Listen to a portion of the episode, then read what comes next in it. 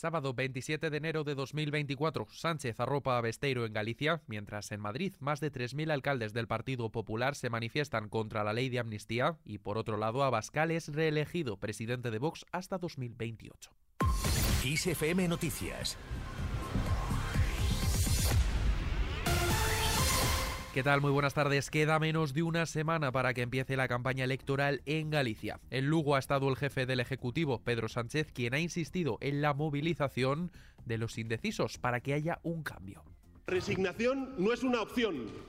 La abstención es la resignación. Si hay un socialista en la Moncloa y otro al frente de la Junta de Galicia, el 18 de febrero Galicia no rueda, Galicia vuela ha reprochado a los de Alberto Núñez Feijóo que utilicen la amnistía para oponerse a las medidas sociales que propone el gobierno.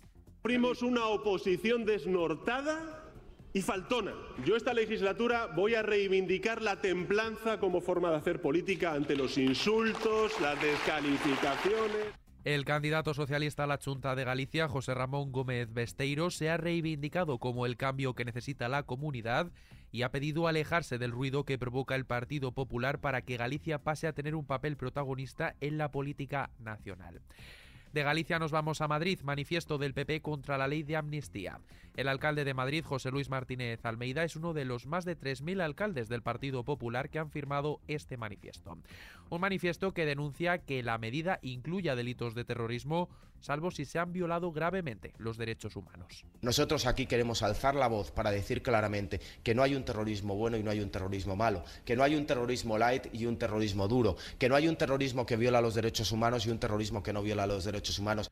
Por su parte, la secretaria general del PP, Cuca Gamarra, ha afeado al presidente del gobierno, Pedro Sánchez, que esté dispuesto a amnistiar el terrorismo en función, dice, de quienes sean los terroristas. En función de quienes sean los terroristas. Y si de usted depende de ellos, ni más ni menos, porque estamos en un ejercicio de corrupción moral. Además, el portavoz de la formación, Borja Semper, ha insistido que la ley de amnistía está desmontando el Estado de Derecho. Les queremos decir a los españoles es que hay salida, es que hay esperanza, es que hay un futuro posible mejor, es que hay una alternativa a este mal gobierno. Este domingo leerán el manifiesto que han firmado los regidores del PP en la Plaza de España de Madrid. Más asuntos. Abascal, reelegido presidente de Vox sin oposición y hasta 2028. La Asamblea General Extraordinaria de Vox ha proclamado este sábado como presidente del partido a Santiago Abascal. Será su cuarto mandato y se ha arropado de su nueva ejecutiva, en la que Ignacio Garriga continuará como secretario general y a partir de ahora también como vicepresidente de Vox. Mensajes de unidad por parte de todos los miembros de la Ejecutiva y de que se mantengan fuertes pese a las críticas del resto de partidos. Para el líder de Vox, su partido no es el pasado, sino el futuro. Creo que Vox sea parte del pasado. Yo creo que son ellos, los socialistas y los populares, los que tienen mucho miedo porque ven que todos sus socios, sus aliados internacionales, están desapareciendo y se están yendo por el sumidero de la historia. Y es normal. Además, Abascal ha aprovechado que solicitará un referéndum para que los españoles decidan sobre la reforma del artículo 49 de la Constitución, que eliminaba, recordemos, el término disminuidos por el de personas con discapacidad. De una asamblea nos vamos a otra. El candidato al Endacari del PNV, Imanol Padrales, ha afirmado en una asamblea nacional del PNV estar preparado para liderar una nación con alma y voz propia en el mundo que sea, dice, dueña de su propio futuro y también la Euskadi del bienestar.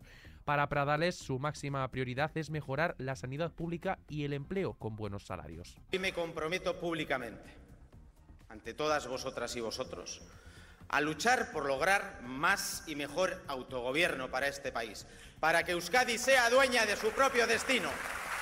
Una Euskadi libre, nos vamos ahora hasta Cataluña. Allí el presidente de la Generalitat, Pere Aragonés, ha subrayado que el espionaje que subió a través de Pegasus fue con el PSOE en el gobierno.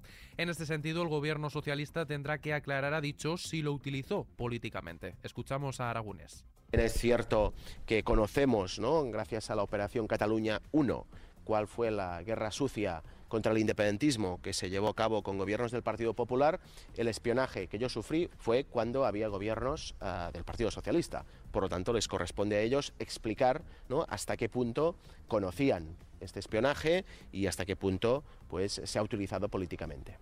En la crónica internacional se recrudecen los combates en el sur del enclave palestino.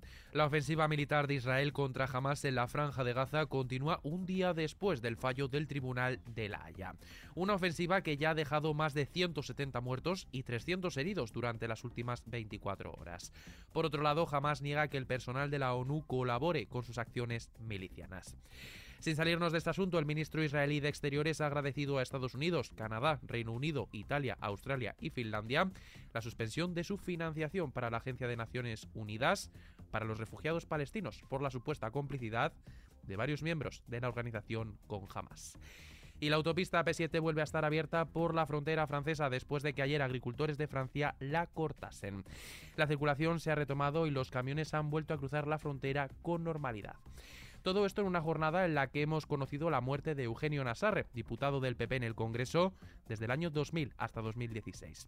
El presidente del Partido Popular, Alberto Núñez Feijó, ha lamentado este suceso a través de X, antes Twitter. En lo que afecta a nuestros bolsillos, la luz vuelve a bajar. Se situará en los 52,14 euros el megavatio hora. Esto supone un descenso del 21% con respecto al precio de hoy sábado.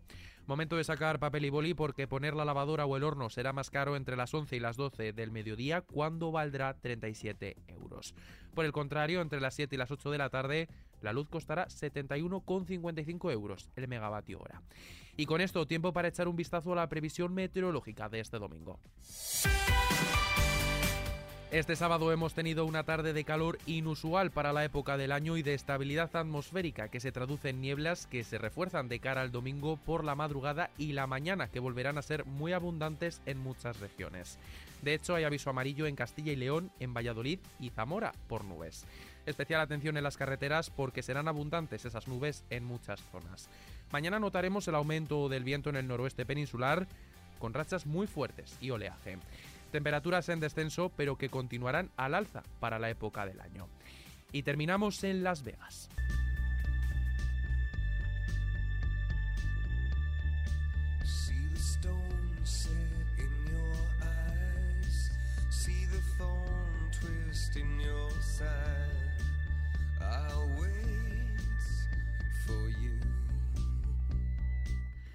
U2 actuará en los premios Grammy, pero lo hará desde el recinto de Las Vegas, el Sphere.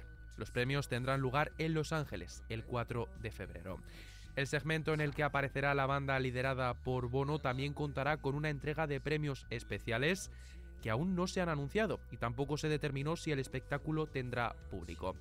Recordemos que en 2023 el grupo se convirtió en la primera banda en presentarse al recinto. Un recinto de alta tecnología que se inauguró el pasado otoño y donde la banda irlandesa de rock comenzó su residencia, que terminará por cierto el 2 de marzo de este mismo año 2024. La última vez que los Grammy tuvieron el placer de contar con U2 fue en 2018, cuando cantaron Get Out of Your Own Way. El grupo cuenta ya con 22 premios Grammy en su trayectoria y 46 nominaciones. Con esta noticia que tenéis ampliada en las noticias musicales de xfm.es, nos despedimos por el momento. Como siempre, la información continúa puntual y actualizada en los boletines de XFM y ampliada aquí en nuestro podcast XFM Noticias. Con Susana León en la realización, un saludo de Adrián Martín. Sed muy felices.